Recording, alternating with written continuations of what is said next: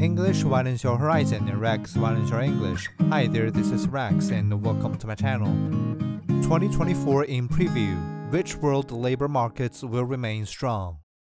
After the lifting of lockdowns in 2021, rich world labor markets roared back to life faster than anyone had expected.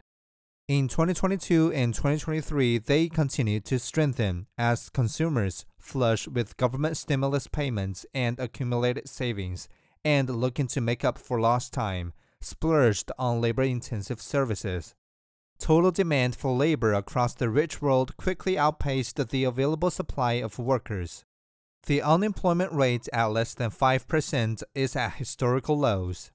In 2024, expect rich world labor markets to remain strong for several reasons.